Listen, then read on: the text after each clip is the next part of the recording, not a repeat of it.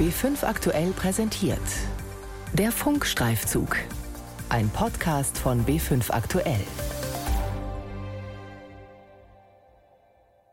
Explodierende Mieten sind schon länger ein Thema, das mich umtreibt. Also schon allein, weil ich in den letzten Jahren immer mal wieder Fälle von akuter Wohnungsnot so im Freundeskreis hatte.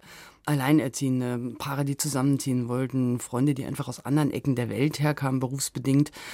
Und als der Bayerische Rundfunk diese Bürgerrecherche Wem gehört die Stadt startete, da habe ich angefangen, mich da mal tiefer reinzugraben, weil ich habe mich gefragt, sind es wirklich immer die Vermieter, die die Preise in die Höhe treiben? Ich bin Nina Landhofer aus der BR Politikredaktion und ich habe herausgefunden, es gibt noch einen anderen Grund. Auch der Staat hat seine Finger im Spiel. Woran soziale Mieten scheitern. Ein Funkstreifzug von Nina Landhofer. Ich bin auf dem Weg zu Gisela Eckerlein ins Glockenbachviertel, vorbei an kleinen Schusterläden, Bäckereien und Lokalen. Die ältere Dame hat sich im Rahmen der Bürgerrecherche Wem gehört die Stadt beim Bayerischen Rundfunk gemeldet. Ihr Problem hörte sich zunächst wie ein Glücksfall an. Gisela Eckerlein besitzt ein denkmalgeschütztes Mietshaus in München und will ihre Hausbewohner auch in Zukunft vor hohen Mieten schützen. Gisela Eckerlein wohnt selbst im Haus. In ihrer Wohnung fühle ich mich zurückversetzt in die Biedermeierzeit. Regale, Schränke, Vitrinen bestückt mit Erbstücken aus altem Meißner Porzellan, schwarz-weiße Familienfotos und Ölgemälde der Ahnen an der Wand. Gisela Eckerlein zeigt mir die Zimmer. Das ist also der Käufer des Hauses 1921, mein Großvater. Gustav Eckerlein. Wir kommen jetzt aus dem Wohnzimmer. Dann ist hier ein Esszimmer. Und hier auf den Bildern, wer ist da so drin? Das sind mütterlicherseits Urgroßeltern und Großeltern. Die haben den Ehrenplatz am Klavier bekommen. Ja, ich muss überall Familie haben. geht nicht das anders. Das heißt, hier geht es dann noch mal weiter. Hier haben ja. Sie noch so ein kleines Arbeitszimmer, ja, oder? Hier ist Fotografierverbot, ja. Das Mietshaus befindet sich seit fast 100 Jahren im Familienbesitz. Ganze dreimal wurde es bisher innerhalb ihrer Familie vererbt. Damit ist vielleicht bald Schluss. Ein Sachverständigengutachten aus dem Jahr 2018 hat ergeben, der Verkehrswert ihres Hauses liegt bei 4.600.000 Euro. Im Jahr 2006, dem Jahr, als sie mit ihrem Bruder auch schon ein Sachverständigengutachten anfertigen ließ, um die Erbengemeinschaft mit ihm zu lösen, lag der Verkehrswert nur bei gut einer Million Euro. Eigentlich könnte sich die Tochter von Gisela Eckerlein also über ein hohes Erbe freuen. Eigentlich.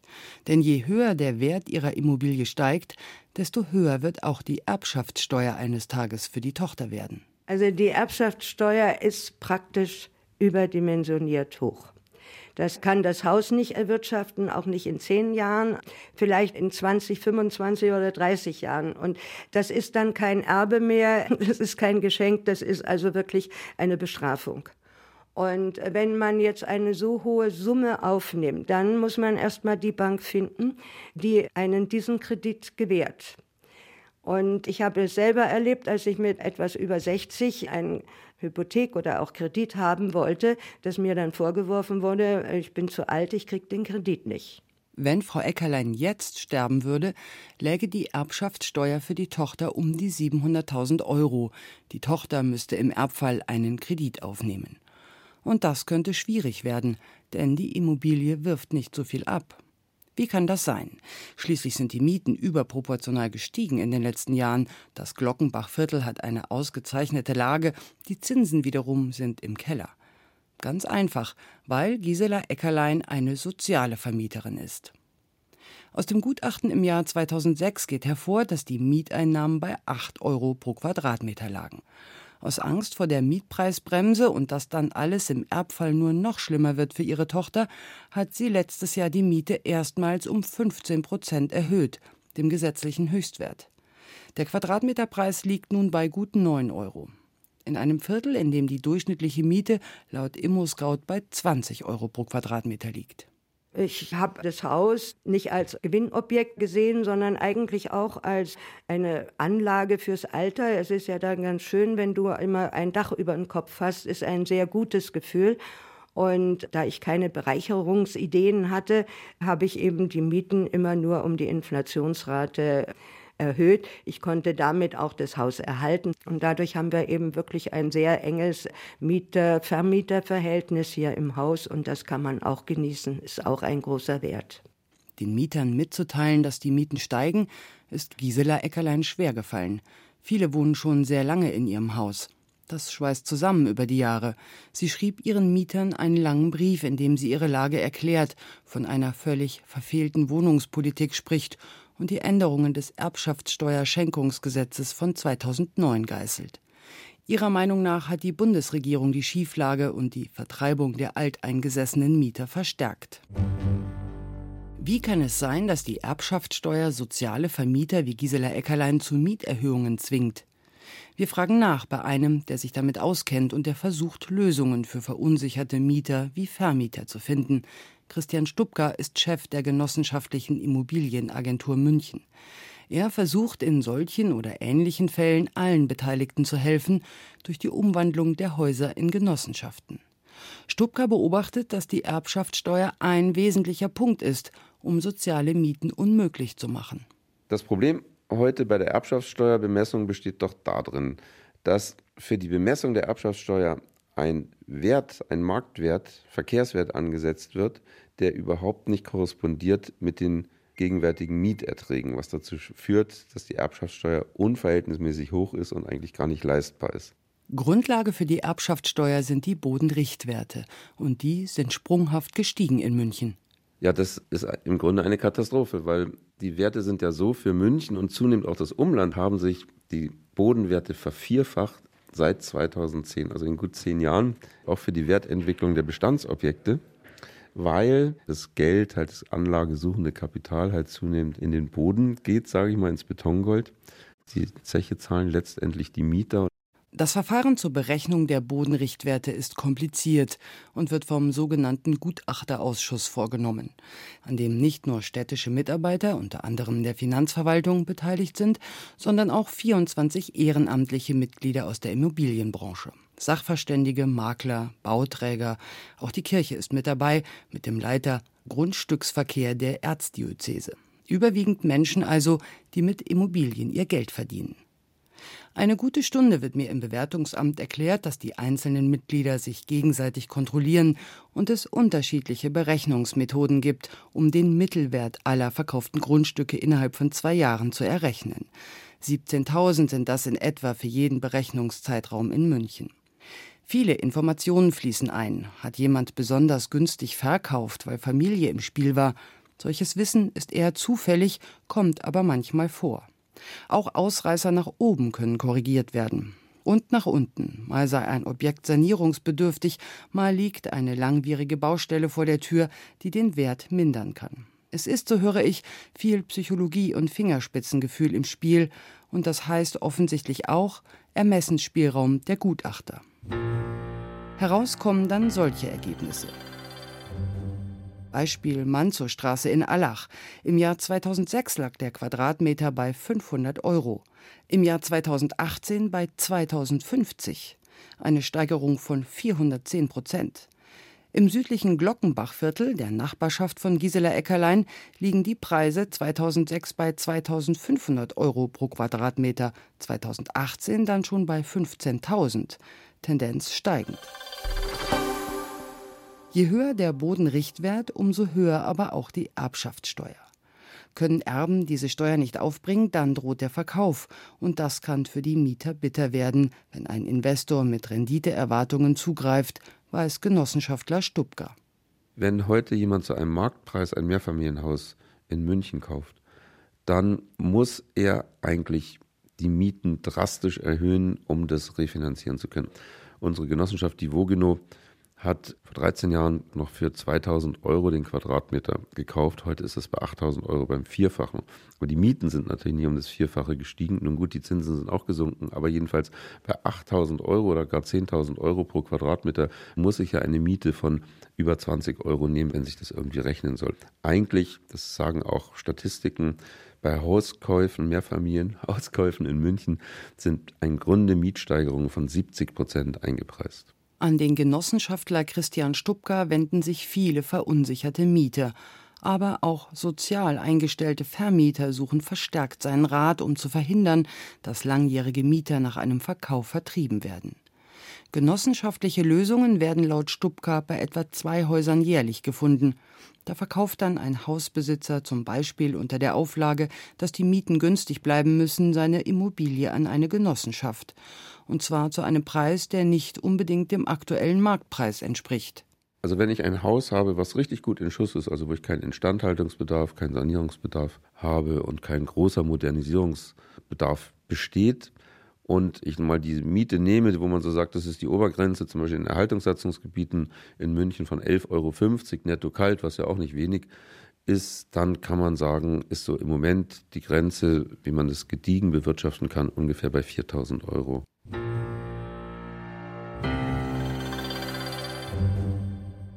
Soziale Mieten, das ist vor allem auch ein Thema innerhalb von Familien. Bei der Bürgerrecherche des Bayerischen Rundfunks Wem gehört die Stadt hat sich auch das Ehepaar Müller-Basler gemeldet. Die Familie wohnt in ihrem Einfamilienhaus im Münchner Westen. Die Straße besteht aus den typischen kleinen Genossenschaftshäuschen mit Garten aus den 20ern. In den 20ern waren die etwa 120 Quadratmeter großen Häuser für drei Familien gedacht. Ende der 70er Jahre verkaufte die Genossenschaft die Siedlung. Dort wurden die inzwischen erwachsenen Söhne der Müller-Baslers groß. Einer von ihnen lebt heute im umgebauten Obergeschoss und zahlt den Eltern Miete. Die Eheleute haben vor ein paar Jahren noch eine Eigentumswohnung in Sendling gekauft und renoviert. Wir haben insgesamt mehr an Renovierungskosten gehabt, als die Wohnung gekostet hat. In die Eigentumswohnung ist dann der andere Sohn zusammen mit seiner Freundin gezogen, zu einem moderaten Mietpreis. Das half beiden Seiten, den mit günstigem Wohnraum versorgten Söhnen und den Eltern, die zumindest während der Ausbildung nicht zu viel zuschießen mussten. Das aber wurde schnell ein Problem, erzählt Ulla Basler. Der Steuerberater hat uns dann gesagt, ja, wenn Sie es an Familienmitglieder vermieten, dann muss die Miethöhe mindestens 70 Prozent der mittleren Vergleichsmiete sein. Und dennoch haben wir bei der ersten oder zweiten Steuererklärung Steuern nachzahlen müssen, weil unsere Miete nach Ansicht des Finanzamts zu niedrig war. Wir haben ungefähr 750 Euro pro Monat genommen. Mit Nebenkosten. Mit Nebenkosten. Ja. Und das war einfach Und nicht ausreichend, also nach Ansicht der Steuerbehörde. Die Lösung war dann einfach, die Wohnung nicht mehr geltend zu machen steuertechnisch. Das heißt, für die Kredite, die wir ja zurückzahlen mussten, wo man gewöhnlich die Zinsen absetzen kann, für Handwerkerkosten und was da so alles zusammenkommt, haben wir einfach nichts mehr geltend gemacht. Auf einem Großteil der investierten 150.000 Euro, mit der sie in der Wohnung durch Umbau mehr Platz geschaffen und die sie modernisiert hatten, blieben sie also sitzen, obwohl solche Kosten eigentlich geltend gemacht werden können aber eben nur, wenn die Miete nicht weniger als 66 Prozent der ortsüblichen Miete beträgt. Das gilt sowohl im Familienkreis als auch bei fremdvermieteten Häusern und Wohnungen. Bei einer Miete von 8 Euro, wie sie Gisela Eckerlein aus dem Glockenbachviertel bis letztes Jahr angesetzt hat, könnte das knapp werden.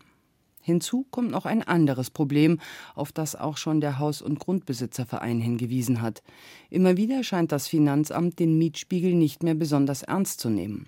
Bei einem Münchner Mietobjekt wurden statt der üblichen ortsüblichen Miete von etwa 12, 13 Euro fast 23 Euro angesetzt. Wie kann das sein? Eine Anfrage beim bayerischen Finanzministerium ergibt, dass die Finanzämter angewiesen sind, die ortsüblichen Mietspiegel für ihre Berechnungen zu nutzen.